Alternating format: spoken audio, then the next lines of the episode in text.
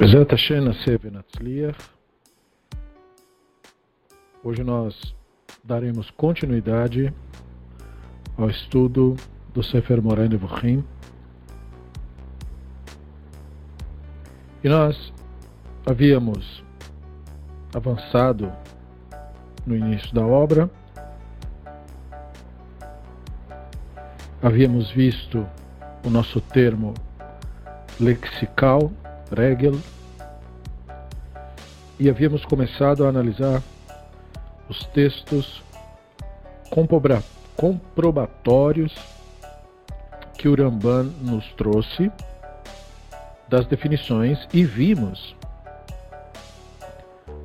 como estes textos, essas escolhas que o Ramban fez, elas na verdade apontam para algo mais do que o que se poderia esperar. E com isso nós falamos a respeito dos conceitos para os quais este termo lexical aponta e dos quais o Rambam não pode falar, porque a Mishnah de Hagiga proíbe falar de temas que sequer mencionem a questão da sexualidade publicamente. E para a pessoa não familiarizada, seja com o trabalho de Maimonides, seja com os termos em hebraico ou com as alusões destes termos no mundo antigo, em quaisquer desses casos, há esta necessidade de entender que Regel é um eufemismo do mundo antigo para o falo, o órgão sexual masculino. Portanto, ele se encaixa na proibição de Hagiga, de certo modo, e o Maimonides quer respeitar esta proibição. Ele não quer violar isso Embora, de certo modo, ele esteja violando, porque ele está falando de Masé Merkavá, que também o Tratado de Hagiga diz que não pode ser ensinado em público. Mas como nós havíamos explicado bem no comecinho do estudo do Guia dos Perplexos, como o Ramban e ah, eu espero que a essa altura vocês já tenham tido esse vislumbre. Urambano organizou o guia de uma maneira críptica, codificada, justamente para que só a pessoa que verdadeiramente entendeu sua proposta, tem uma certa noção de suas obras, se debruçou sobre a obra, é um leitor atento e fez isso mais de uma vez, tem, portanto, certa maturidade, só essa pessoa vai entender isso, tendo tanto conhecimento, um conhecimento razoável de tradição judaica clássica, quanto um conhecimento sobre filosofia, em especial a filosofia e o pensamento aristotélico, ou, como alguns pesquisadores preferem chamar, pensamento neoplatônico aristotélico. Porque nesse período do Rambam, mesmo os que eram platônicos não eram ipsis literis platônicos, eles reinterpretavam já o Platão. Por exemplo, a transformação do conceito platônico de mundo das ideias no mundo espiritual. O Platão não falou nada de mundo espiritual. O Platão ele entendia, ele tinha uma outra concepção disso. Então os neo-platônicos são aqueles que usaram a mesma linguagem platônica, mas deram a ela uma nova semântica. E algo parecido poderia ser dito sobre os neo-aristotélicos, que estavam dando uma nova semântica para os termos aristotélicos e é basicamente o que o Ramban faz. Então, nós chegamos, nós vimos os textos, os primeiros textos comprobatórios, e aí nós paramos na análise que o Rambam fez da expressão beraglecha, a teus pés, no sentido de teus seguidores. Falamos que Urashi considera como uma expressão de bons modos, no sentido de dizer que o faraó respeitava a posição, o Moshe respeitava a posição do faraó. E aí, o Ramban prossegue para nos dizer que, na verdade, essa expressão beraglecha, em relação a uma posição de liderança, ela transmite a ideia de causalidade. E aí, de novo, isso é uma alusão ao conceito fálico. Os que estão aos seus pés, eles são como se fosse a sua o seu meio pelo qual. E essa é a terceira definição que ele dá para regel. Então, aí nós temos a sequência do texto, nós falamos do Lavan e do fato de que também o termo aqui, né, o Hashem te abençoou leragli, o Hashem te abençoou a meus pés. Então, o de novo disse por minha causa. O Hashem te abençoou por minha causa. Eu que causei que isso acontecesse a você. Para mostrar então mais uma evidência da ambiguidade do termo. Muito bem. E aí, nós vimos no final a questão dos passos do patriarca no texto, quando ele disse: Olha, eu não posso te acompanhar nos mesmos passos, mas aí ele usa a expressão que eu vou seguindo né, aos pés do gado, né, leregel amlacha, e aos pés das crianças, né, leregel ha yeladim.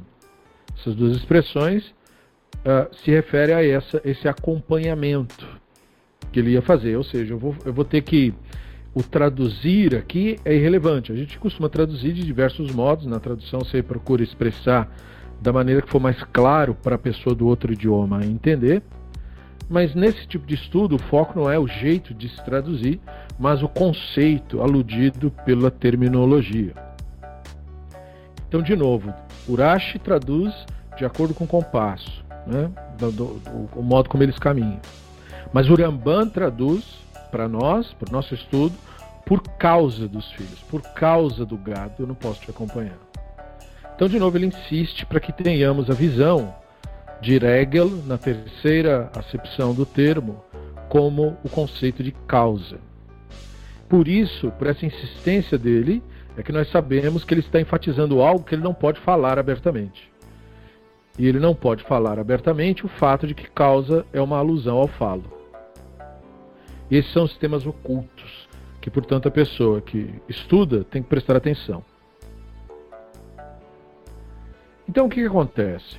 Nós temos esse trecho do guia, onde ele diz o seguinte: né? consequentemente, o texto hebraico, cuja tradução literal é: Seus pés estarão, naquele dia, sobre o Monte das Olivas. Uma citação de Zechariah 14:4. Pode ser explicado do seguinte modo: E as coisas causadas por ele. Raglav é a expressão nesse caso.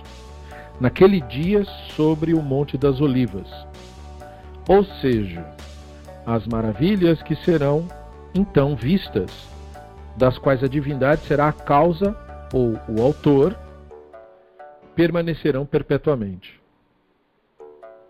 Então veja, o verso diz: Os seus pés estarão naquele dia sobre o Monte das Olivas. Então, se você pega religiões externas à nossa tradição, lendo esse texto, eles leem isso literalmente. Vai ver a figura mágica que eles cultuam e vai literalmente botar os pés naquela montanha, né, e tal. O Rambam diz, não.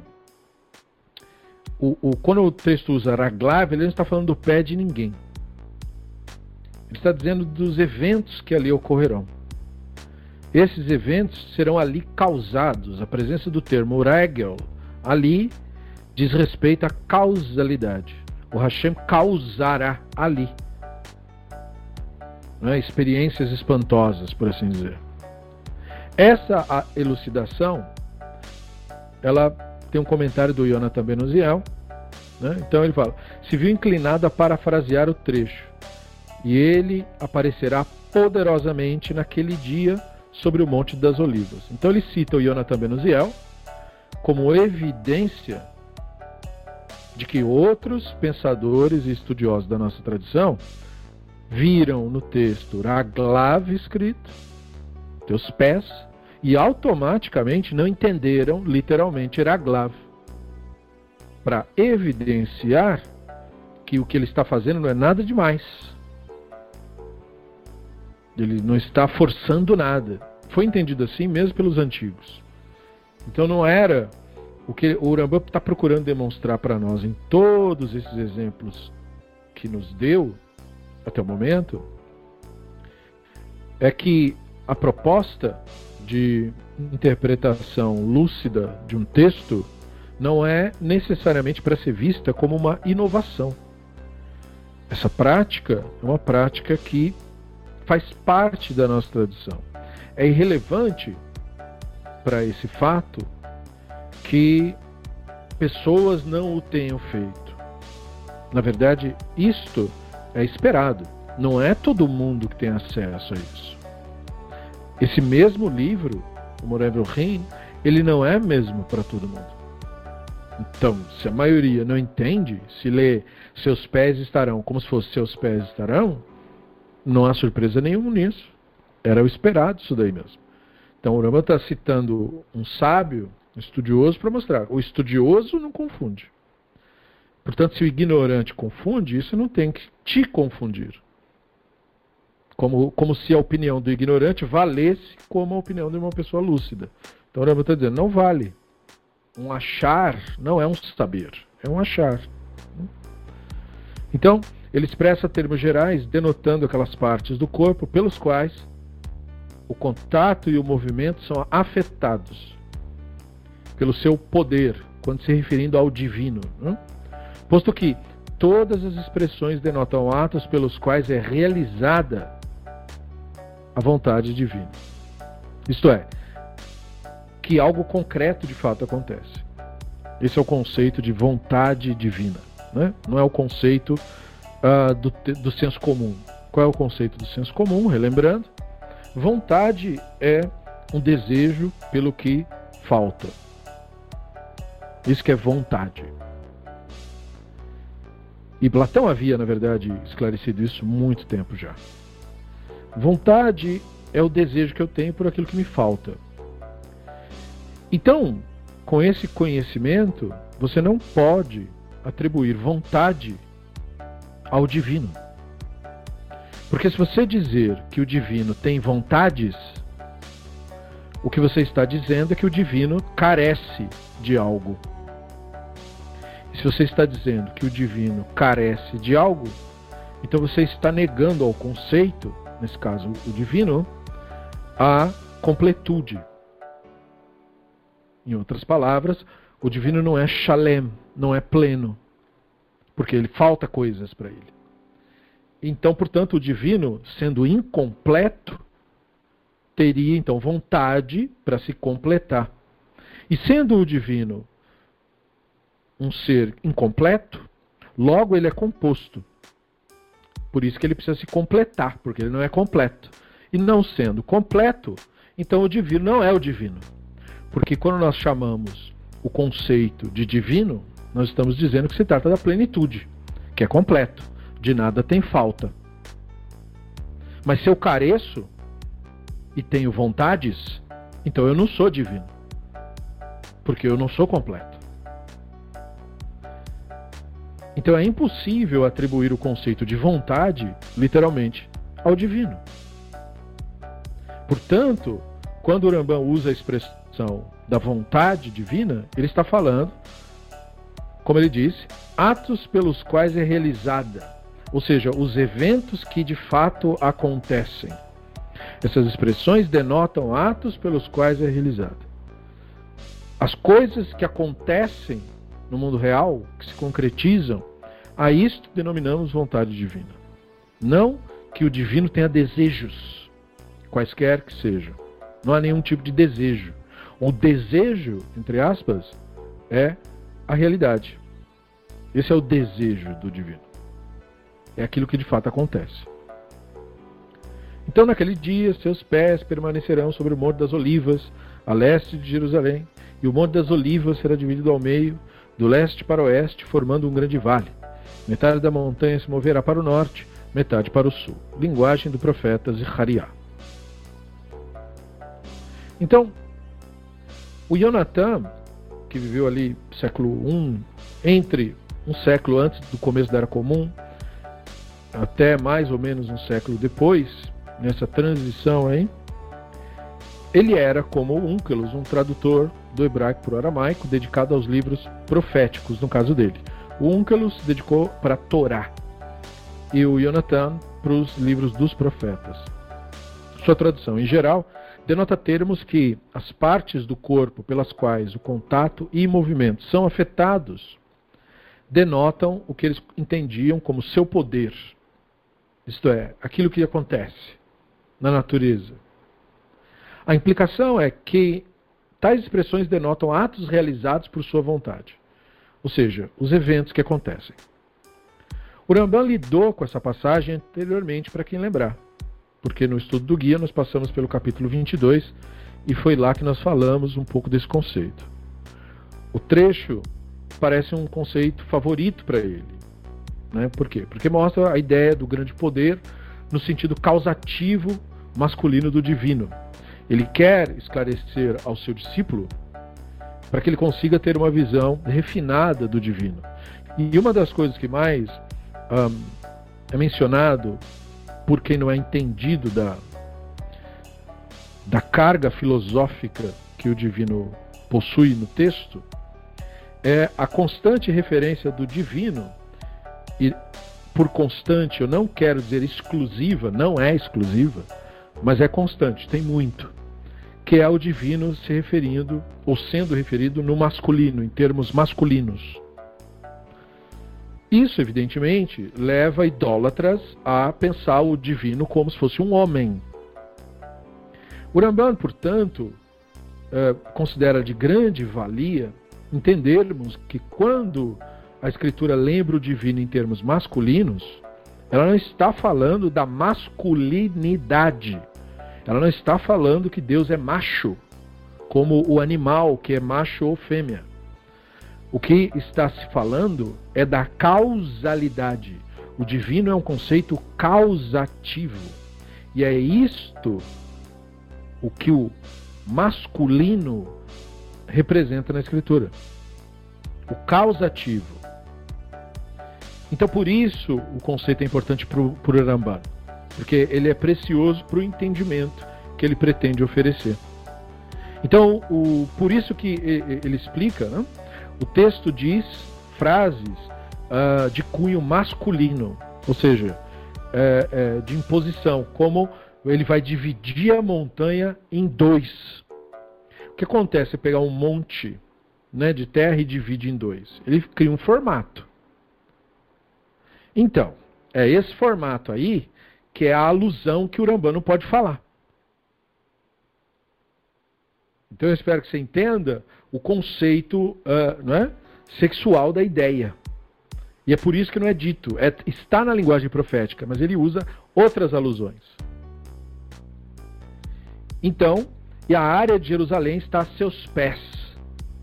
Então, a seus pés é um eufemismo para isso. Então, no capítulo 22, ele cita o final da passagem de Zecharia, né, o Hashem, meu Elohim, virá e todos os seus sagrados com ele, com uma referência à descida da Shekhinah sobre os profetas.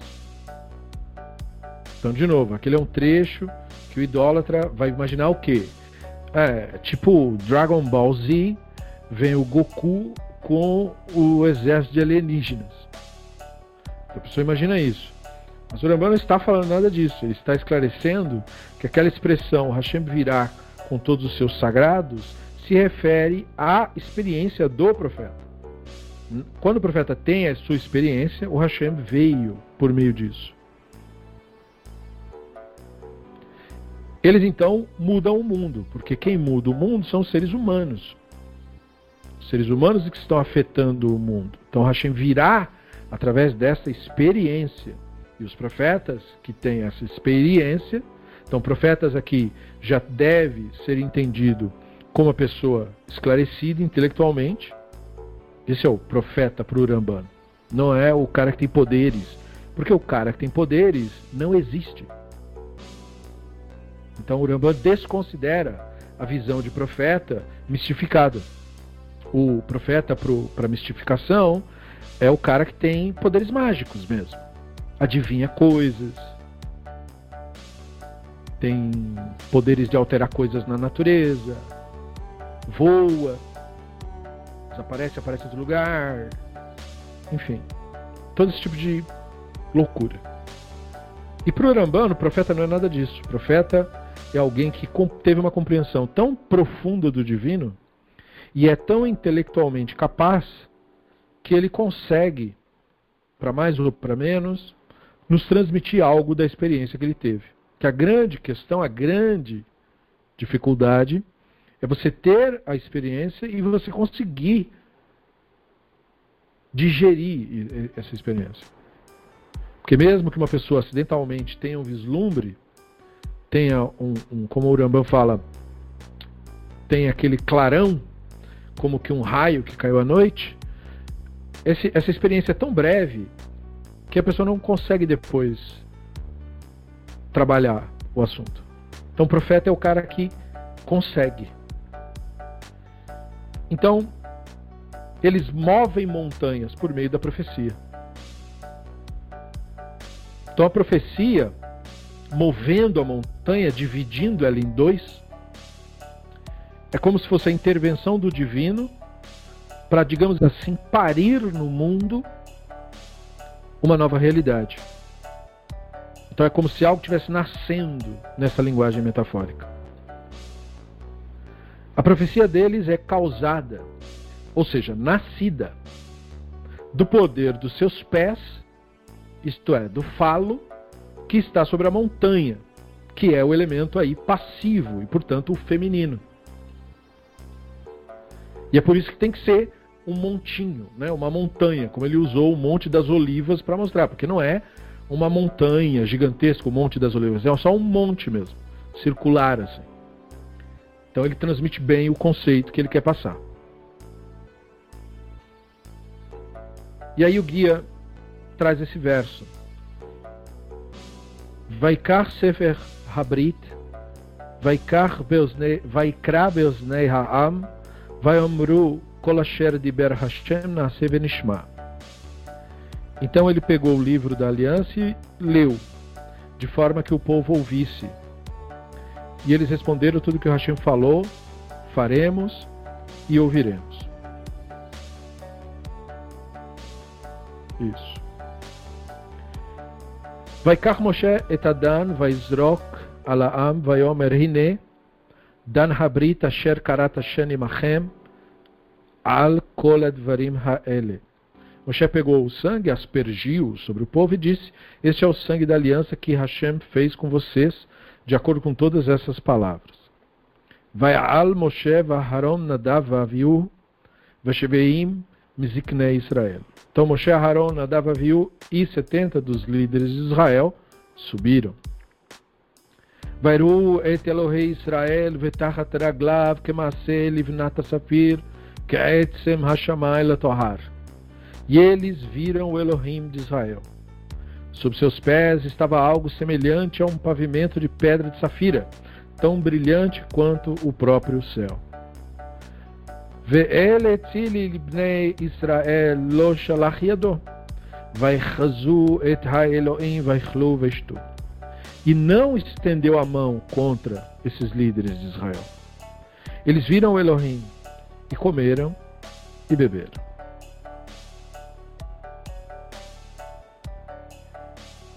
Então essa frase aí, que Maaseh Livnata Safir, né, semelhante a um pavimento de pedra de safira, pode ser traduzida como tal qual o trabalho da brancura da safira. Isso porque o termo livnat também pode significar tijolo, pavimento, como ele pode significar branco, porque a cor branca em hebraico se diz lavan, branco. Então, de fato, Ibn Shmuel, ao comentar, considera tais termos mais significativos que o termo raglav, que também consta, apesar do fato de que o capítulo lida com este léxico. Para o Ramban, os termos na frase Kemasele Vinata Safir sugerem o estado primordial da matéria informe, o conceito de ili na filosofia. Obviamente, filosofia aristotélica. Então, Aristóteles tinha essa concepção de que não tem como uma coisa surgir do nada. Não tem como uma coisa simplesmente aparecer, tipo da não existência. Para Aristóteles, isso era inconcebível. E por causa disso, o Aristóteles explicava que haveria uma matéria informe da qual toda coisa seria derivada. E que esta concepção, essa matéria causal, seria a, o que está por trás da mudança em Aristóteles. Isso porque na cultura grega antiga, eles não tinham uma palavra específica para essa ideia, para coisa. E é interessante que o hebraico também não tem uma palavra específica para isso. A palavra hebraica para coisa, para treco, para troço, é davar. Isto é, palavra. Então, davar em hebraico quer dizer palavra e também quer dizer coisa, treco. E para os gregos, eles, eles escolheram a palavra ili, que na língua deles quer dizer madeira. Porque para eles, né, a madeira seria, digamos assim, o, aquilo com que você faz tudo. Então era um eufemismo para a ideia de matéria. Porque eles careciam de uma palavra específica para isso. O conceito aristotélico de ili é um princípio que ele correlaciona com outra ideia dele, que é a ideia de dueidos, que é a forma. E ele procura demonstrar isso quando ele descreve, ele procura demonstrar a forma, o eidos, quando ele descreve a ile. Querendo dizer que ela recebe a sua forma, o seu eidos, a sua, digamos, é, definição ou característica de definição, daquilo que a formou. Então esse ili, né, o Aristóteles explica assim: o que eu quero dizer com ili é aquilo por meio do que nenhuma partícula ou coisa de uma certa quantidade é, poderia lhe ser atribuído pelas categorias do ser que são determinados. Ou seja, é como se fosse dizer o conceito que está por trás de todas as coisas que existem. Como se fosse assim, aquela velha história da, do, da matéria etérea, por assim dizer. Então esse conceito era muito popular e o Aristóteles dizia que a ile era composta dos quatro elementos. Né? Coloca aspas em quatro elementos, já que isso não existe. Né? Ele estava, o mundo antigo foi inteiramente equivocado nessa ideia. Mas eles imaginavam que tudo era feito dos quatro elementos. Eles achavam que fogo era um elemento, não é, né? Água eles achavam que era um elemento, e não é. Ar eles achavam que era um elemento, e terra eles achavam que era um elemento. Aí a composição disso gerava essa ilha, e aí, essa ilha seria é, digamos, o que está por trás da transformação de todas as coisas. E aí depois essa ideia foi sendo trabalhada, porque ela acabou sendo relacionada ao conceito filosófico de substância, e todas essas expressões, graças à ciência pós-moderna, vão ganhando novas acepções, mas estas são as acepções do mundo antigo, que é preciso que seja entendido para que você entenda o que ele fala. Né? Então, Urambano está dizendo que na visão da Safira, eles entenderam errado. Eles entenderam que o divino estava sentado num trono.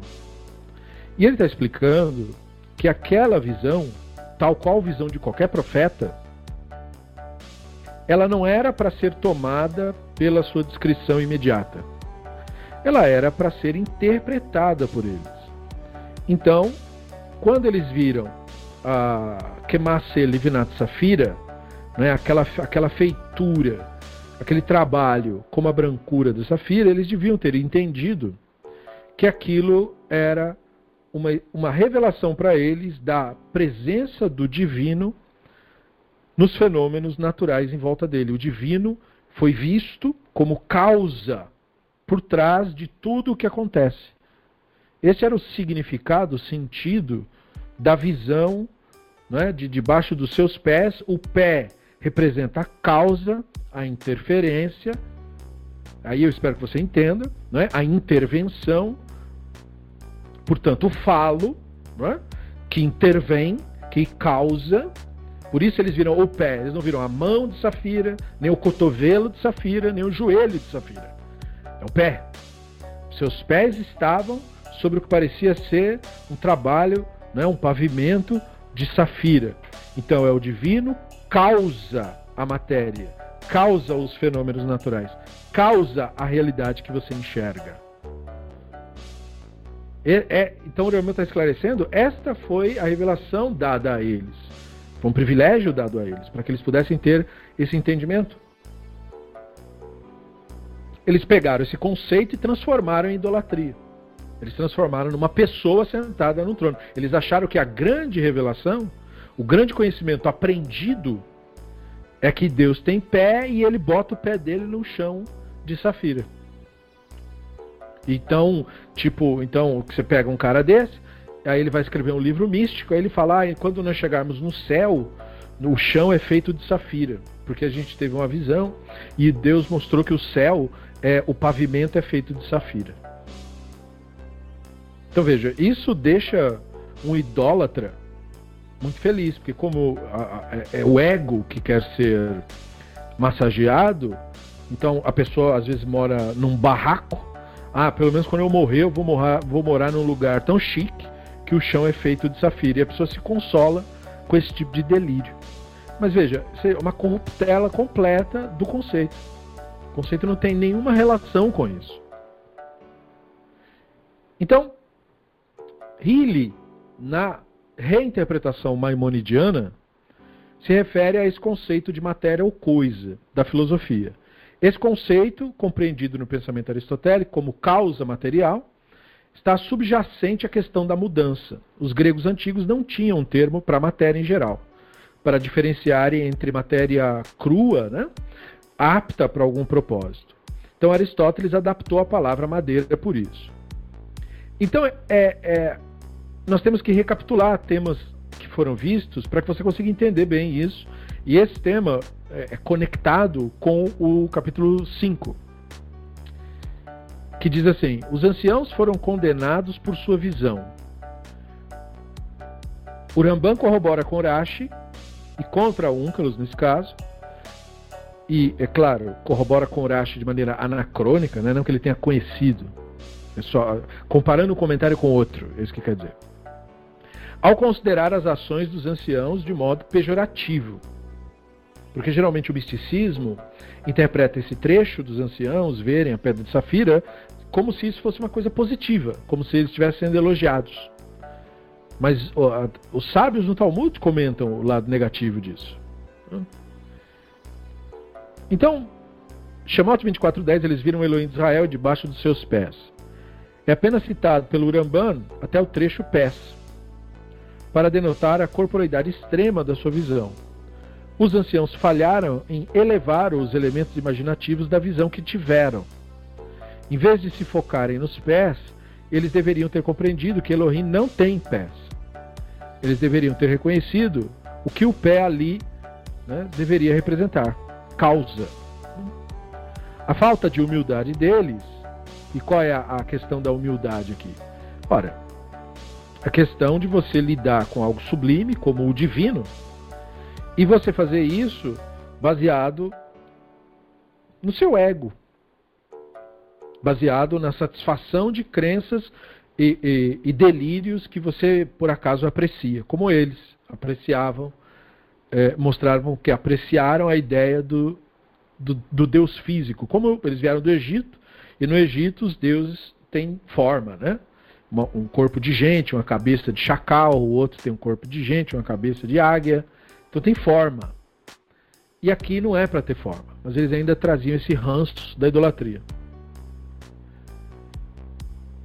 Então, por isso a falta de humildade deles, como definido pelo Rambam, foi a causa de seu grave erro. Ou seja, a arrogância de achar que porque eles entendiam de religião egípcia, podiam usar o mesmo conceito, como se a religião egípcia apontasse para alguma coisa real. Os anciãos da narrativa receberam a pena capital. Mesmo que o próprio Moshe tenha tentado intervir, tal qual registrado após o evento do bezerro de ouro. A falha dos anciãos reflete a violação do conselho de Shlomo, mencionado pelo Ramban, guarda teus pés quando fores à casa do Elohim. Então, é a isto que alude o Shlomo quando ele diz: guarda teus pés quando fores à casa do Elohim. Guarda teus pés, veja, agora entenda, né? Por que guarda teus pés especificamente? Guarde-se, né? ou seja, fique atento a o que é que você causa, o que é que você cria na sua mente. Pé é uma alusão à causa. Esse é o terceiro sentido dele, regla. Então guarda teus pés quando você for na casa do Elohim. Quando você se envolve em questões da religião, quando você vai no templo, na sinagoga, onde quer que você vá, guarda teus pés, cuidado com isso porque você pode cometer o mesmo erro que os anciãos cometeram. Você pode confundir a sua experiência com o seu próprio ego e criar uma idolatria dentro da sua cabeça. Então, você vai causar uma completa ruptura com o divino, que é isso que é aludido a eles receberem pena capital pelas mãos dos céus na narrativa. Então, é uma advertência para todos os que estudam essa sabedoria, menos preparados ainda que os anciãos de Israel. Se esta foi a sentença deles, né, o Ramban chama a nossa atenção, tanto mais será a nossa, que somos inferiores, e daqueles que estão abaixo de nós, que precisamos nos dedicar e nos ocupar do aperfeiçoamento nos temas e da compreensão dos pressupostos que purificam a apreensão racional de nossos equívocos. Então é preciso purificar o intelecto. E esse é um termo do conceito antigo, mas para aludir ao que nós falamos constantemente, da desidentificação com crenças e opiniões. Porque toda essa idolatria perigosa que leva a confundir o divino com delírios, ela é fruto da imaginação. E a idolatria é o culto ao fruto da imaginação. Então a purificação da apreensão acontece quando eh, você corta estes elos entre o seu pensamento e as ideias. Ou seja, quando você para de considerar seus pensamentos verdade, como eles fizeram, eles lhes ocorreu essa concepção e eles atribuíram ao que lhes ocorreu o senso de verdade. Essa foi. Aí eles perderam a humildade. Porque eles acharam que a mente, que nós dizemos a minha, né? Ela é. Eles acharam que a mente é capaz de lidar com isso. E ela não é. Isso é material para nos chamar. Para aquilo em nós que constata os fatos. não para aquilo em nós que elucubra, que idolatra.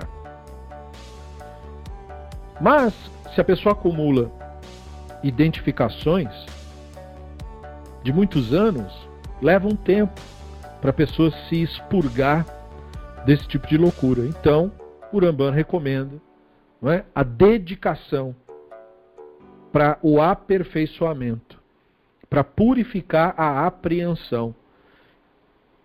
Como ele nos falou bem no começo do guia, quanto mais atributos você acha que o divino tem, menos clareza do divino você terá. Como nós falamos outrora sobre esse conceito tão popular do, de vontade. A pessoa só fala sobre a vontade de Deus, Deus gosta disso daquilo, porque ela não pensa sobre isso. Ou seja, ela não nutre uma verdadeira preocupação se aquilo que ela acredita é verdade mesmo ou não. Pois, se a pessoa de fato fizer isso, se ela procurar entender o que vontade significa, ela nunca vai atribuir isso ao divino. Porque seria chamar o divino de bicho, de animal. Mesma coisa o conceito do masculino. Se isso leva a pessoa a concluir que o divino é homem, então ele não tem nenhuma noção do que se trata a questão. Pois o conceito do masculino não tem a ver com ser homem. O conceito do masculino tem a ver com a intervenção, com a causa. Ele é relacionado ao conceito de regel, que é relacionado ao conceito do falo. Então é por isso que você tem muitas vozes atribuídas ao divino no masculino. Não para defender a noção de que Deus é homem, ou que o homem é melhor mas para aludir à ideia do mundo antigo de causa por meio disso. E como eu falei, isso não é exclusivo. Você tem também referências do, do, ao divino no feminino, que é a Shekhinah. Shekhinah são referências femininas, ou seja, uma, uma, uma referência receptiva, não causativa. E onde estaria a receptividade? Onde está o divino receptivo? Anshama.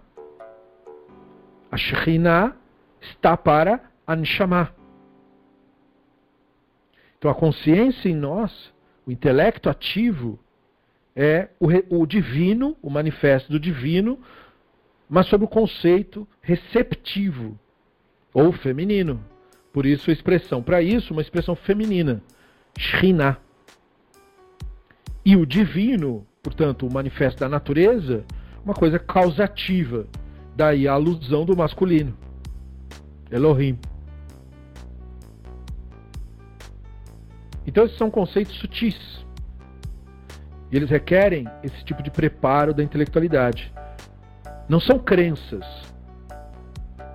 Não se tratam de ideias nas quais eu tenho que acreditar. Eu não tenho que acreditar em nada disso.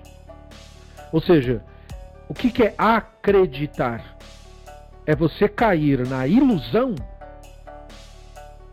de que é o seu pensamento que acredita estes conceitos. Não é. Sua crença, o seu dar o crédito, é completamente irrelevante para a realidade. A realidade permanece a despeito da sua crença como alguns filósofos costumam dizer, sobre a ciência, que o lado bom da ciência é que ela é verdade, mesmo se você não acredita. Então, este é o conceito que o Rambam está trazendo sobre o divino. O divino é para ser entendido como um fato independente da crença. Portanto, não é relevante se você acredita. Porque isso não é o ponto em questão. A questão é se você constata. Porque a sua ligação com o divino só ocorre através dessa purificação da apreensão racional, da remoção dos equívocos, que permite a constatação E é por isso que o Rambam defende o conceito de que a união com o divino apenas acontece via intelecto, via intelecto ativo, isto é, via Neshama, e portanto, via Shrina.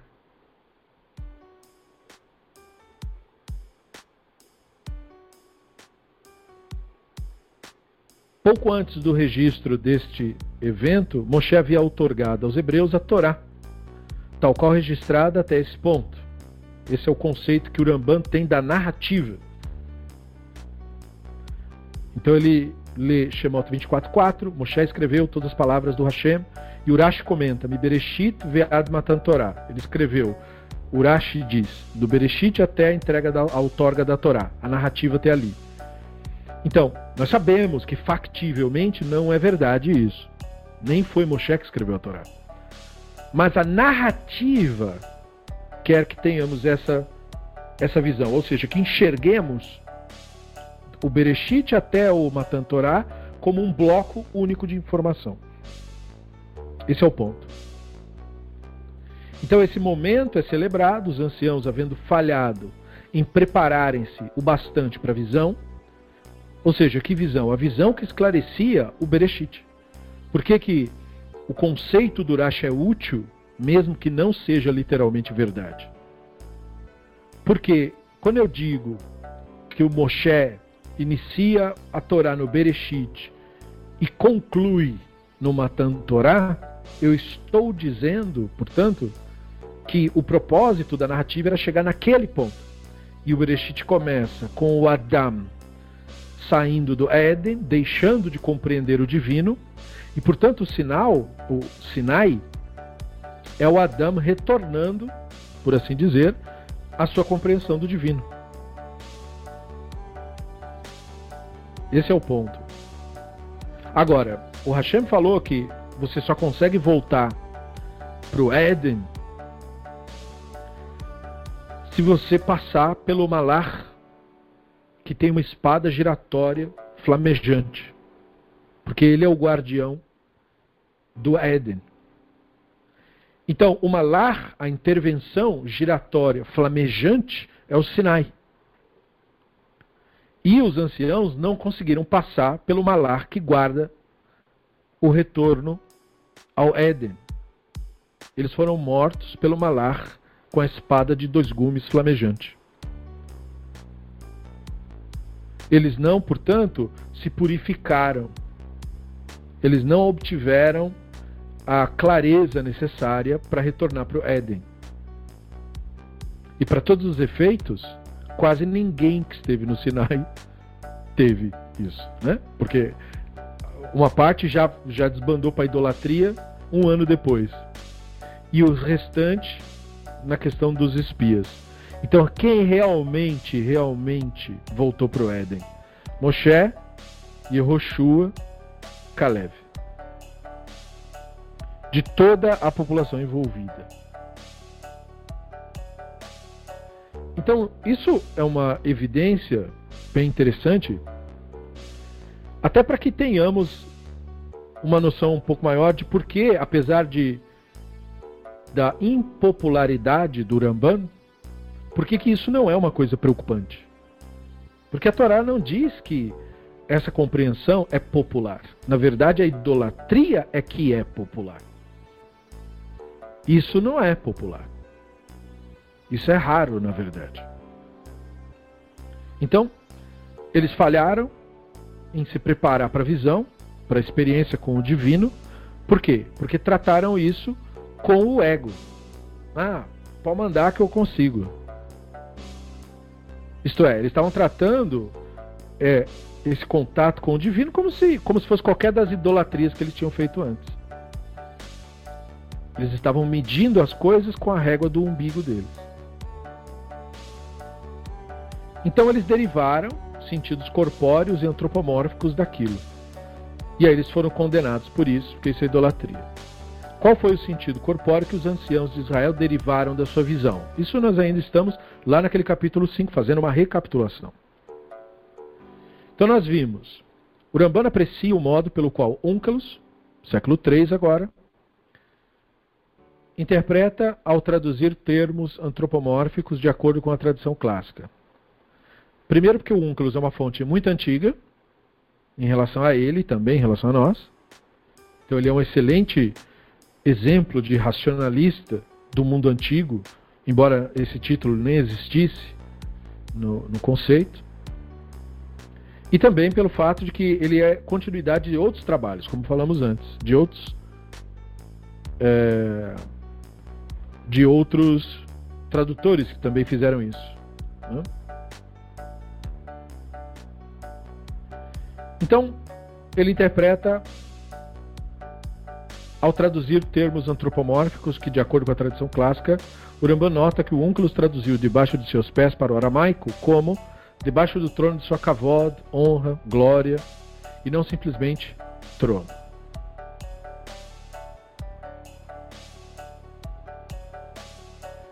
O Franklin está fazendo uma pergunta, ou eu não sei se é uma pergunta ou se é só uma expressão. Que viram, mas no que aprenderam? Se você puder elaborar mais o nosso espaço aí para perguntas, inclusive os colegas que tiverem dúvidas, devem ir escrevendo. Ou mesmo se quiser falar, se não tiver muito barulho aí onde você está, eu libero o microfone caso você queira se expressar. Se for muito mais complicado escrever e mais fácil falar, é só você me avisar que eu libero para você falar também. Sim? Espera um segundo. Cuidem apenas do som de fundo, para que não fique muito barulhento. Pronto, Franklin. Sim, Moré. A pergunta é se o, o, o, erro dos anciãos não foi exatamente no que eles viram, né? A visão foi uma para todos, mas na, foi o que eles aprenderam dessa visão. A interpretação que eles deram dessa visão que foi o erro.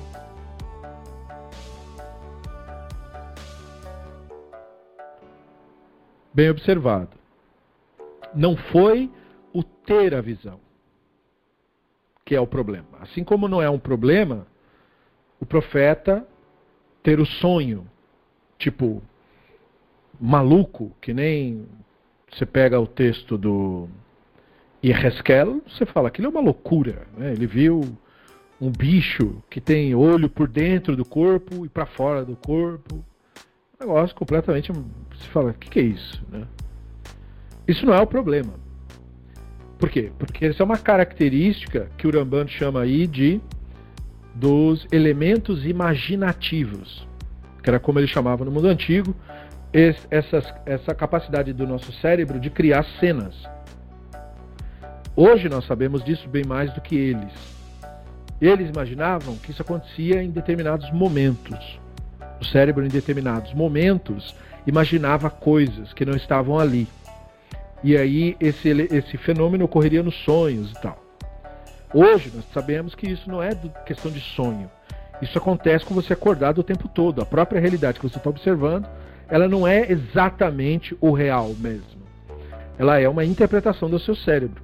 Então você não tem nem certeza, por exemplo, de que uh, a cor vermelha que você enxerga né, na nossa tela, ela é realmente o mesmo tom que eu enxergo, mesmo que eu e você digamos e concordemos que ó, é vermelho, mas você, o seu cérebro está interpretando um outro tom que você aprendeu ser o vermelho e o meu um outro. Tanto que é, pequenas variações de cor, um vai dizer assim, não, mas é, é um pouco alaranjado. E aí o outro vai dizer, não, mas como alaranjado? É meio roxeado, na verdade. É vermelho, mas é um vermelho mais puxado para o roxo. Não, é um vermelho mais puxado para o laranja. Porque a interpretação cerebral pode mudar. Então, esse não é um problema. Não é disso, não é censura a isto. Isto é previsto. Porque isso é uma característica do ser humano. Toda ideia de narrativa, na verdade, isto é, de Midrash, é para nós preciosíssima, uma das dos elementos da literatura judaica mais preciosos é o Midrash. O Midrash é preciosíssimo, porque o Midrash é, por excelência, um trabalho imaginativo. O Talmud é pleno de midrashim. Né? Quando o rabino diz lá, esse verso não quer dizer outra coisa senão mazikim, por exemplo, isso é um midrash. Certo? Ele está usando a imaginação e o que aquilo lhe inspirou para criar uma narrativa. Então isso é fabuloso, porque isso expande a nossa reflexão. A grande questão é você tomar a casca pelo conteúdo. Então, o Uramba está trazendo uma evidência textual de pessoas que viram, descreveram literalmente o que viram, indicando, portanto, que entenderam literalmente o que viram e foram punidos por isso. Não premiados, não recompensados. Quando chegou para entrar na terra de Israel, Hashem não disse: Você né, não vai entrar, mas o Yehoshua vai, o Caleb, que foram fiéis a mim, e os anciãos de Israel que me viram. Não, aqueles caras já estavam até mortos já. Então, a grande questão é essa. É, nós não temos nenhum problema Portanto, o Rambam quer que entendamos isso. Nós não temos nenhum problema com a linguagem da Escritura. Quando a Escritura diz que o Hashem lembrou, cresceu, que o Hashem ficou com raiva, que o Hashem deseja, que o Hashem foi, voltou, subiu, desceu, ele não está nos esclarecendo o sentido dessas expressões para que nos incomodemos com o que está aí.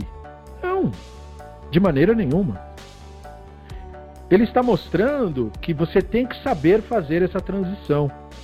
Você deve ser capaz de ler o texto antropomórfico, você deve ser capaz de ler o midrash antropomórfico, você deve ser capaz, inclusive, de produzir o antropomorfismo também, para você se expressar, para você se fazer entender para uma pessoa simples.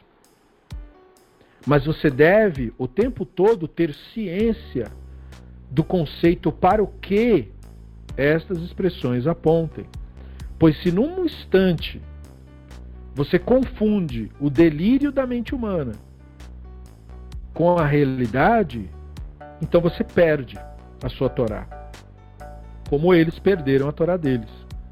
Você perde a sua instrução, você perde a sua Torá. Então, o problema não é ter a experiência, o problema não é usar a linguagem antropomórfica, não há problema algum em usá-la, falar o texto, ler do jeito que está lá. Não é isso. Nada disso tem problema. Eu não preciso mudar a, a narrativa. A narrativa não é problemática. O problema é comigo, não com o texto. Eu é que sou incompetente na minha leitura. E o Rambam, portanto, está mostrando isso. Se você não purifica a sua apreensão, você é incapaz de lidar com o nosso texto. Então ele está dizendo para o discípulo dele, e indiretamente para todos nós, que é isso que deixa a pessoa perplexa. A pessoa fica perplexa porque ele está lendo o texto com o filtro da sua mentalidade. Aí você nunca vai entender o texto mesmo.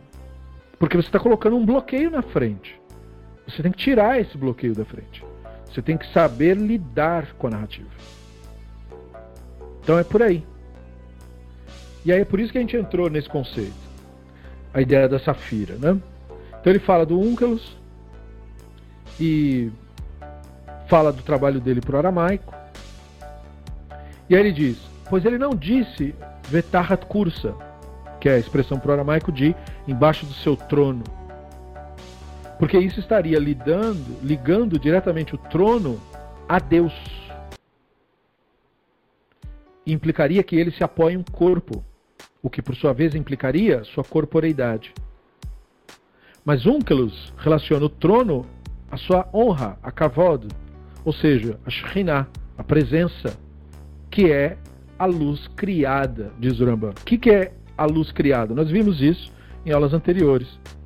É aquele momento midrástico quando você tem essa apreensão, né? como se fosse aquele desenho animado em que surge uma lâmpada, uma luz. Essa luz criada, portanto, é experimentada por você de uma maneira muito concreta, uma experiência real para você aquilo. Então ela é aludida textualmente com essa expressão da luz. Por exemplo, quando Moshe desce do Sinai, o que, o texto diz a respeito dele? E o, o rosto de Moshe brilhava. Então, o conceito de o rosto, a cabeça brilhar, é porque a cabeça, e especialmente o rosto, as emoções, né, são a sede do entendimento. A sua compreensão do divino lhe deixou extasiado, lhe deixou como se fosse desligado do mundo. Foi tão profundo que perturbou as outras pessoas, que eram egóicas e que ficaram com medo daquilo. Como acontece de fato, as pessoas analisam a espiritualidade, expurgar o divino dos equívocos, focar no momento presente, ignorar a mentalidade, aprender a desmistificar as crenças, abandonar os delírios. E a reação que a pessoa tem a isto é medo. Como as pessoas ficaram com medo de ver o rosto de Moshe brilhando na narrativa. Isto é, de ver o iluminado, de ver alguém que percebeu o divino de fato. O identificado com a mentalidade egóica, ele sente o medo. Da onde vem aquele medo? Do Yetzer Hara nele, que teme que aquela luz revele a sua verdadeira natureza. Isto é, que é fictício, que é falso. Então o Unkelus foi profundamente competente na sua tradução. Debaixo dos seus pés ele fala debaixo da kavod do Hashem. Essa declaração implicaria que os anciãos foram punidos por interpretar, interpretar pés como trono, ou seja, por pensar que a divindade se senta numa cadeira Pois até mesmo no mundo árabe, o Corão fala sobre Deus sentado, algo que os muçulmanos fundamentalistas consideram literal. Os muçulmanos veem Deus como homem. O Rambam pode ter usado essa porção dos anciãos para é, justamente criticar tal literalismo. Mais poderia ser dito a respeito. Né? Mas esse sentido superficial satisfaria um leitor pouco exigente do guia. O Rambam, porém, deseja que investiguemos mais a fundo. O Ramban não se refere aqui aos três relatos de Benzomá, que nós falamos, né, que são encontrados no segundo capítulo do Tratado de Hagiga no Talmud. O público-alvo do guia teria tais passagens em mente quando lessem sobre a pedra de Safira. Né? Então nós vimos que o sábio Benzomá foi um dos quatro sábios que entrou no Pardes, né, no jardim. Ele olhou né, os blocos de mármore que o Rabino Akiva falou para ele, quando você vê os blocos de mármore, não diga, não chame aquilo de água, água. Né?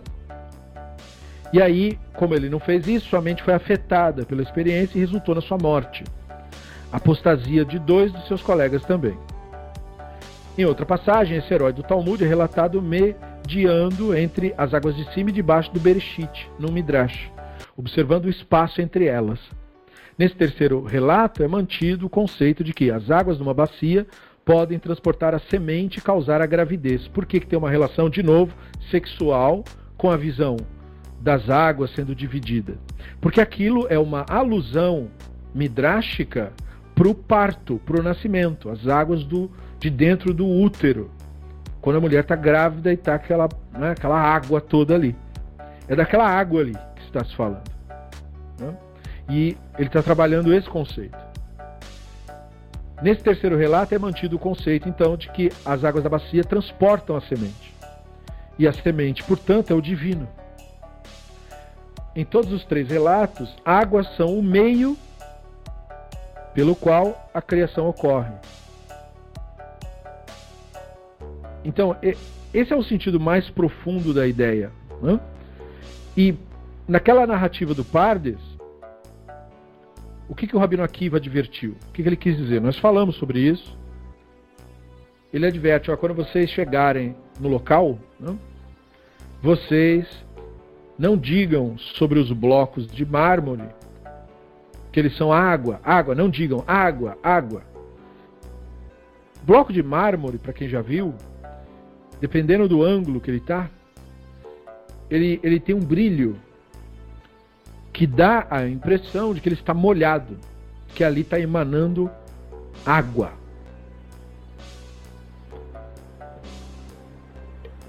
Só que não está. Ele está seco. Então o que o, o Rabino Akiva está dizendo é não confunda a sua experiência. Se você confundir, se você entrar nesse tema, se você investigar sobre isso, que é isso que quer dizer entrar no Pardes, investigar a respeito do divino.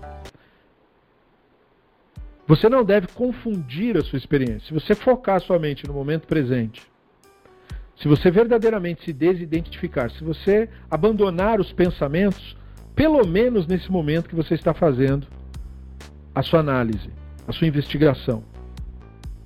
Nem estou exigindo que você faça isso para sempre. Não, só por agora. Por agora, abandone as suas identificações. Seu pensamento, seu nome, jogue fora seu nome, jogue fora sua história. Nesse momento, você não tem história. Nesse momento, você não tem nome. Você não tem profissão, você não tem memória de nada. Jogue tudo fora.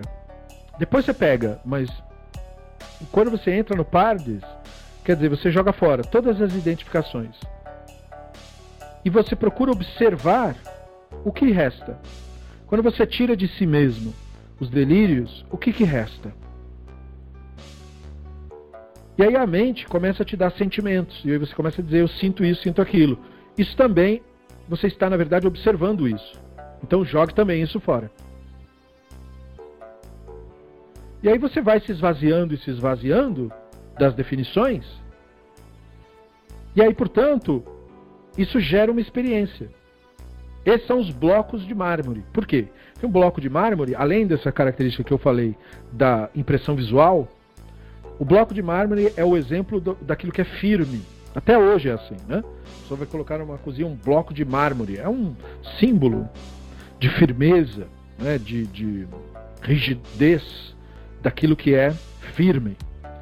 Porque essa experiência com o divino, ela também é tida assim. Ela é firme, ela é um pavimento. Que nem o pavimento de Safira. É algo firme. Não é algo que é, é, é como uma flama que escapa. Não, é firme, é sólido, é direto. Só que você pode confundir a experiência com a sua mentalidade. Ou seja, você pode confundir o bloco de mármore com água. A diferença é brutal entre a rocha e a água. Ou seja, a sua imaginação, o seu ego, pode revestir o bloco de mármore e te dar a impressão de que é água, é água. Ou seja, sou eu, é alguma das minhas crenças que está sendo refletida ali. E não é. Não é crença nenhuma sua. Essa experiência é uma experiência direta da Neshama. Mas para isso a mente tem que sair da frente. Você deve abandonar os pensamentos. E é isso que causa a geração.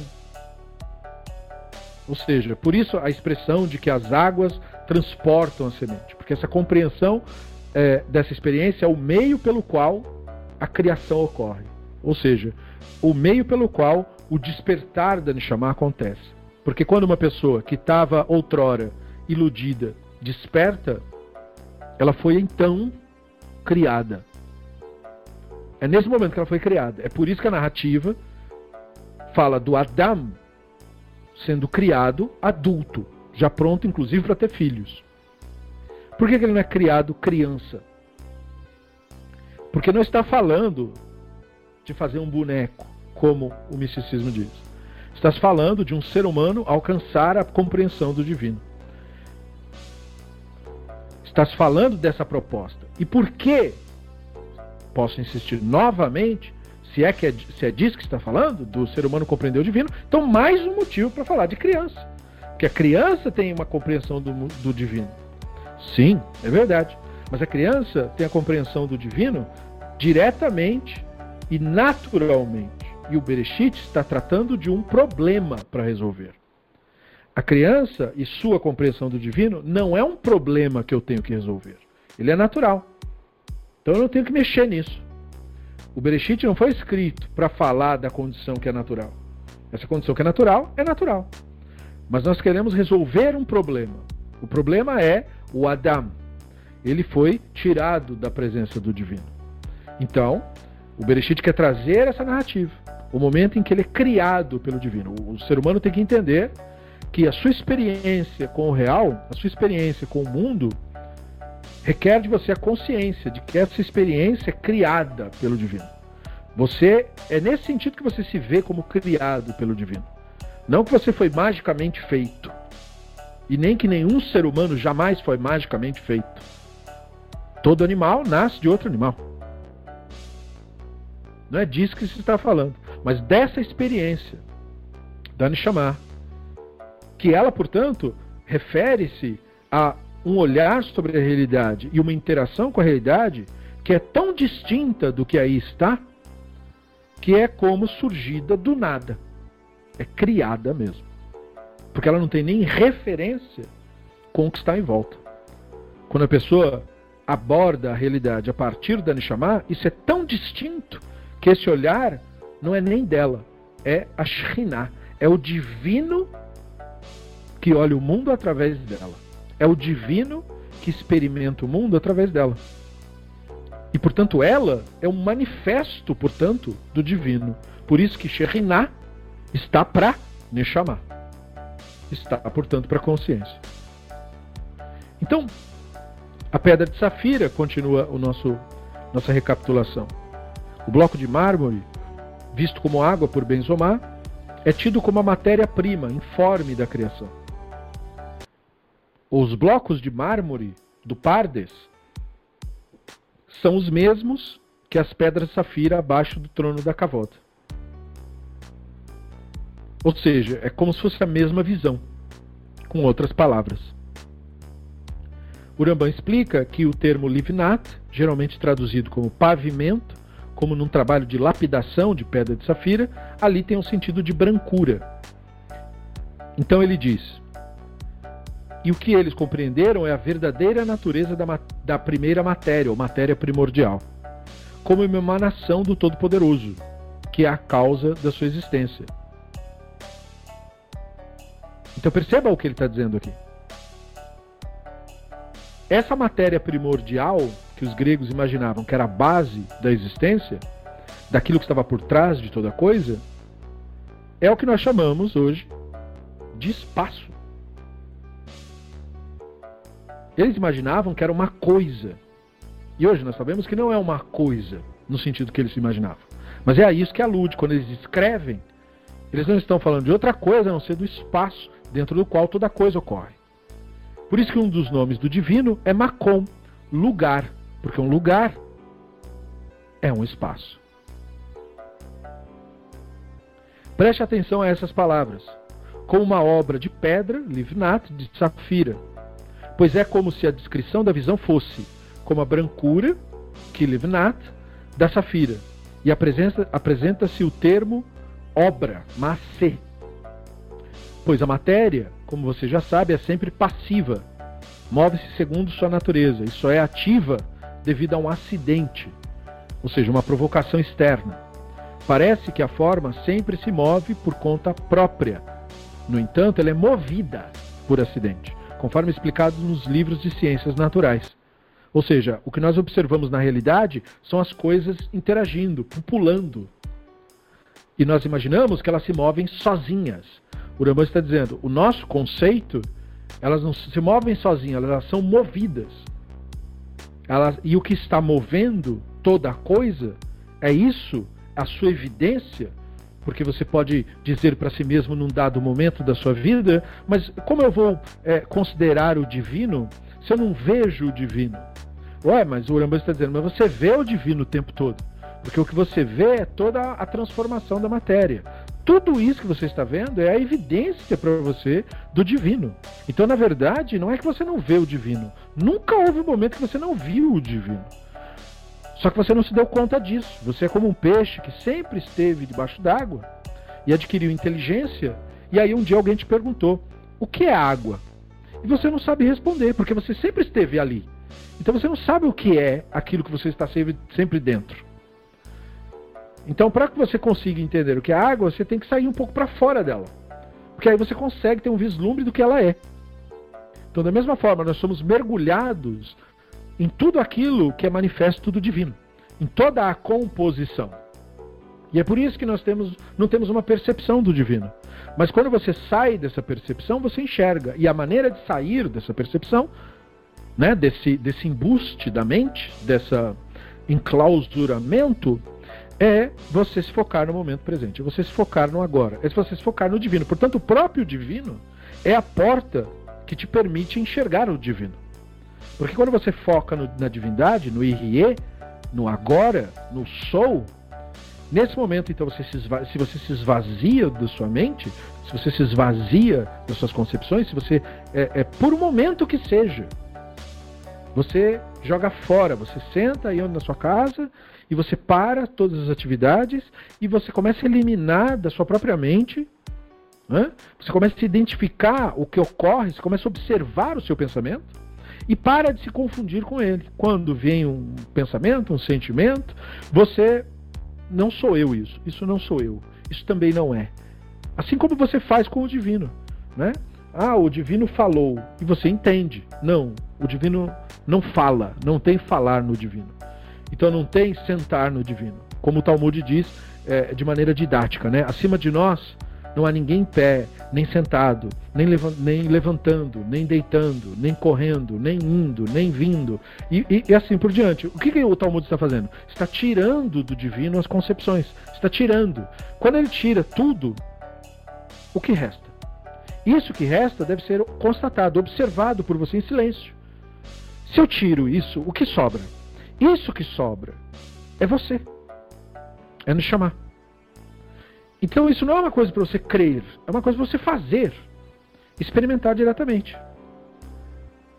Por isso é que o Rambam vai dizer, como, é, vai expressar como ele está fazendo. Né? Por isso que ele diz que é um kmase, é como se fosse uma coisa feita. Por quê? Porque a matéria é um kmase, é como se fosse uma coisa feita. Uma composição, portanto. Mas é uma ilusão, não é a verdade do universo. A verdade é o que está por trás disso. Por outro lado, a expressão a brancura da safira refere-se ao brilho. E olha de onde vem a expressão zoar. Né? Não a percepção da cor branca, pois a brancura da safira não vem do branco, mas tão somente da transparência, e esta não é vista, conforme se explica nos livros de ciências naturais isso daquela época, mas até aí não está de todo equivocado, porque se assim fosse, não os poderia ver nem perceber todas as outras cores. Então ele está fazendo aqui uma alusão ao divino. O divino é o espaço dentro do qual a realidade se manifesta. O universo basicamente é feito de duas coisas. Ele é feito de coisas, do que quer que você queira, planetas, partículas, o nome que você quiser dar, coisas e espaço. O universo é feito dessas duas coisas. O que precede o que? O espaço precede a coisa. Então o espaço tem a ver com o divino. E a coisa, a composição, tem a ver conosco. O nosso problema é que estamos presos à coisa e ignoramos o espaço. Então, para voltar para o Hashem, para voltar para o momento presente, nós temos que começar a prestar atenção não na coisa, mas no espaço entre as coisas. Não no som, mas no silêncio entre os sons. Não no pensamento, mas na ausência do pensamento. Então é preciso observar, prestar atenção a isso, para que você consiga ver o fenômeno. Você vai ver o pensamento nascer e o pensamento morrer, como quem pudesse ver uma estrela surgir e desaparecer. É como se aquele todo esse fenômeno que a gente vê no universo, de estrelas surgindo e implodindo, ocorresse na nossa própria mente. E o que está faltando para você assumir consciência disso é que você perceba, assim como o que falta para nós, o que faltou para o ser humano durante muito tempo, é ter uma correta compreensão dos céus, uma correta compreensão do espaço, uma correta compreensão da realidade. Da mesma forma, nós não observamos a nossa mente de fato. A gente só faz aham para isso, mas não pratica isso. Então, como você não faz isso, você não constata isso, porque não é uma crença para você concordar comigo. É algo para você fazer. Eu estou apontando, o Rambana está nos apontando coisas para serem feitas, não para serem cridas. Nenhuma dessas ideias é verdade. Não há nenhuma verdade em ideia nenhuma. Ele está apenas apontando para uma experiência. Quem não tiver essa experiência não entenderá uma palavra do que ele está falando, porque não há entendimento nestas palavras. Essas palavras apontam para algo que tem a ver com o mundo real com a experiência do ser humano na realidade. Esse é o conceito dentro dessa visão do racionalismo maimonidiano, de espiritualidade. É uma espiritualidade muito mais profunda do que simplesmente a crença em céu, fantasma e bobagens dessa natureza. Porque não são ideias para você nutrir e aumentar o tamanho do seu ego. Pelo contrário. Então, isso se refere à matéria primordial, que, segundo sua própria essência, carece de qualquer forma e por isso recebe todas as formas, uma após a outra. Assim sendo, o que eles viram foi a primeira matéria e relacionaram-na ao que é eterno, sendo esta a primeira das suas criações sujeita à gênese e à destruição, a qual ele criou do nada. Sobre isso, novas explicações virão adiante. Então, eles confundiram, basicamente, o Criador, o conceito do divino, do espaço, com a matéria. Esse é o erro deles. Esta é uma metáfora de dois estágios. O primeiro estágio é o reconhecimento da transparência da safira, o segundo é que a transparência recebe todas as cores. Note isso. É o seu esvaziamento que permite a recepção. Não é quando você nutre ideias que você entende, mas quando você se esvazia delas é que você entende. Safira, então, é um símbolo para a matéria informe, a nossa constituição. Ela deve estar informe, ou seja, destituída da identificação. Seu aspecto de receptividade, ou esvaziamento, ou silêncio. O conceito da matéria primordial, ou matéria ílica, vem do pensamento de que deve haver uma substância que fundamente a mudança nas coisas. Ou seja, se você observa o seu próprio pensamento, então você não pode ser ele. Porque se você fosse o seu pensamento, ele não seria por você observável. Você não notaria isso, porque seria idêntico a você mesmo. Assim como o seu olho não pode enxergar a si mesmo, ele só pode enxergar outra coisa fora dele. Ele não enxerga ele mesmo. Assim como o seu dedo não toca ele mesmo, ele toca outro dedo ou outra coisa. Mas o tato é sempre sobre o outro, nunca sobre si. Então você deve perceber isso, para não se você, você se confunde com o outro. Esse é o equívoco. Então, os antigos acreditavam que os elementos podiam transformar-se uns nos outros. Por exemplo, eles pensavam que o elemento água tornava-se o elemento ar quando vaporizado. Desde que o ar e a água eram intitulados elementos, deveria haver algo que restasse por meio da transformação. Então, apesar de intuitivo, eles percebiam que deve haver algo por trás disso tudo que sustenta isso tudo. É? Hoje nós sabemos, na verdade, de algo até mais profundo do que isso. Porque hoje nós sabemos que os átomos que compõem toda a matéria não são diferentes entre si. Átomos, os átomos que fazem um copo de plástico são os mesmos que fazem uma barra de ferro. A única diferença entre o copo de plástico e a barra de ferro é a organização dos átomos, o número atômico. Porque os átomos, conforme eles se organizam numericamente, eles formam os elementos. E aí nós temos a tabela periódica. Mas eles em si mesmos são todos idênticos, eles são a mesma coisa, o mesmo fenômeno. Então, portanto, a, a ideia de mudança, o plástico, o ferro, a madeira, a carne, a pele, o tecido, tudo isso são só ilusões.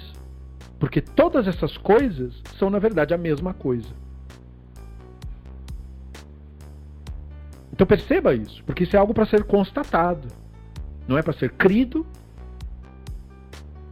não é uma ideia para nutrir, é algo para você constatar. Então, tal conceito é incognoscível. Né? A substância era matéria ainda não atualizada em suas formas elementais, como ar ou água. Matéria sem forma é potencialidade pura na linguagem filosófica, receptividade, shriná, portanto. Tal conceito incognoscível é o que Benzomar viu, ou seja, ele compreendeu isso. Mas ele compreendeu isso num lampejo. E esse entendimento ele não soube lidar com isso. O meio pelo qual da criação, por assim dizer. É, é como se você refletir sobre todas as coisas serem, na verdade, a mesma coisa.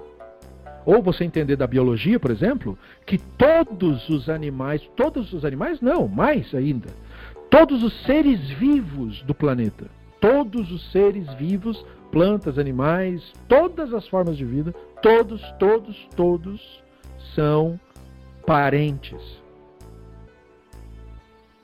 Isso é uma coisa da mais alta profundidade, da mais pura espiritualidade.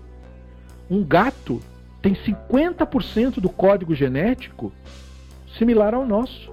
Veja como ele é um animal diferente de nós. 50% do, da carga genética dele é idêntica a nós. Um chimpanzé tem 95,5% de semelhança conosco. Mas uma mosca de fruta que fica ali na fruta tem 20% de DNA idêntico ao nosso. E assim por diante. Nós somos todos manifestos de uma mesma de um mesmo processo. Somos todos parentes. Já parou para pensar nisso?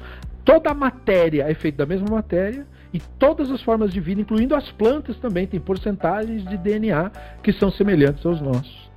Quanto mais distante de nós evolutivamente o animal, mais diferenças haverão. E os seres humanos entre si? O africano e eu, descendente de portugueses. Pois é, nós somos idênticos. A a, o que faz a nossa a, a diferença de aparência, tamanho de nariz, cor de pele, forma do cabelo, é um percentual ridiculamente pequeno. É isso que a biologia revela. Todos os seres humanos que estão vivos hoje são literalmente irmãos mesmo. Porque nós somos geneticamente muito. Você imagina, se nós somos só 5% de diferença do chimpanzé em relação aos outros, outros seres humanos, nós somos muito, muito parecidos. Todos nós. Nós somos muito ligados uns aos outros. Nós somos Adão, todos nós. Então toda a loucura do ego humano de nos ver diferentes por causa das aparências externas é desses delírios que nós temos que nos livrar. Assim como temos que nos livrar dessas identificações que não nos permitem perceber o divino por trás de tudo isso. Então a lição é que Benzomar teve uma visão da matéria-prima ílica. Posteriormente, essas águas são retratadas como o brilho do mármore, que se assemelha à água pura receptividade é simbolizada então pela imaginação como a transparência da água. Essa matéria é essencial à causalidade divina. Isto é o que os anciãos deveriam ter reconhecido na visão do pavimento de Safira e não fizeram. Então, o capítulo 28 elucida o pé, causa, e aí fica claro de outras fontes que pé é o falo, a causa, na linguagem do mundo antigo. Tal qual o pé, o falo empurra. E pode ser descrito como um terceiro pé por esse sentido. O Ramban jamais usa de modo implícito o termo regel como um eufemismo da genitália masculina, porque o Tratado de Hagiga proíbe. Ele sempre restringe regel à ideia de causa, posto que ser gerador é ser causal. Isso não é puritanismo da parte do Ramban, que fique claro. Afinal, como médico, uma das suas especialidades era justamente a genitália. Inclusive, ele escreveu sobre doenças venéreas. Então, ele não tinha problema nenhum com o termo em si, nem com a ideia, nem com esses temas, nada disso. Ao invés disso, o Rambam exerce sua preocupação com relação à obsessão do sexo por parte das pessoas. Essa é a preocupação do Talmud. Porque a maioria das pessoas do mundo antigo procurava idolatria por causa da sexualidade. Porque as idolatrias, principalmente, por exemplo, as romanas, os sábios viveram no século III ali, da época da Mishnah, os romanos tinham como principal exercício de religiosidade as orgias. Né? Então os rabinos viam que aquilo era muito atrativo. Então eles não estavam condenando a sexualidade em si.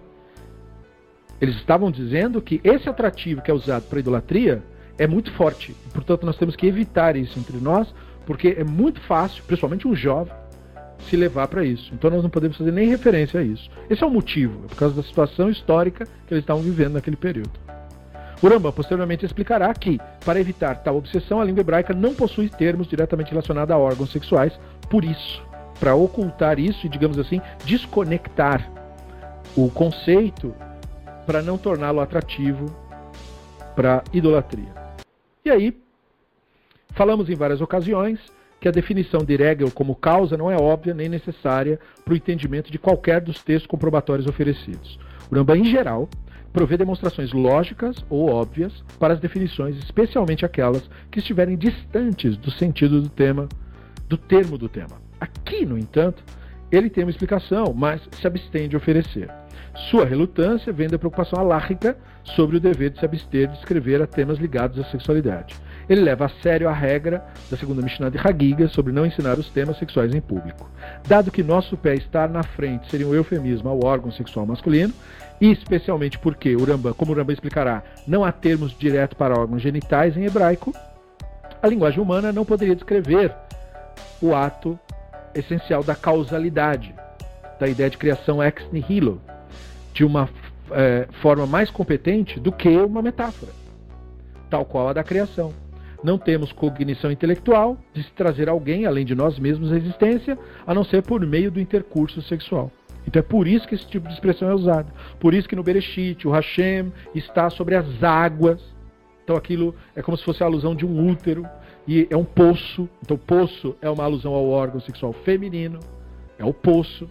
E o Hashem está no poço, nas águas daquele poço. Então percebam, tudo isso é feito para trazer esse tipo de concepção à tona, para dar a volta, digamos assim, e não usar, digamos assim, o método de propaganda que era usado da idolatria e que fazia, naquele período, a idolatria ter tanto sucesso. Né? O motivo principal do sucesso da idolatria não era porque ela tinha um excelente argumento, mas é porque lá você ia ter uma experiência sensorial, que é o que a maioria das pessoas busca hoje.